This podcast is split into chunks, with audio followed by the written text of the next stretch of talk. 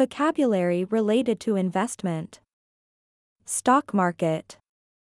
Stock market. I regularly follow the stock market to understand the trends affecting my investments. The stock market can be volatile, so it's important to research before investing. Portfolio. Portfolio. Diversifying your portfolio can help reduce investment risks. I'm reviewing my portfolio to better align it with my long term financial goals.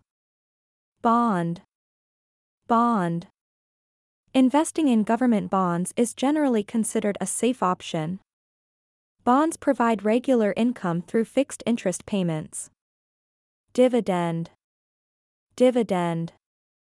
This company has a history of paying high dividends to its shareholders.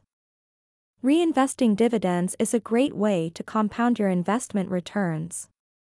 Inflation. Inflation. Inflation can erode the purchasing power of your savings over time.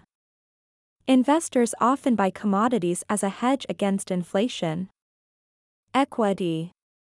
Equity. Equity investments can offer higher returns but come with increased risk. Owning equity in a company gives you a share of its profits. Financial statement.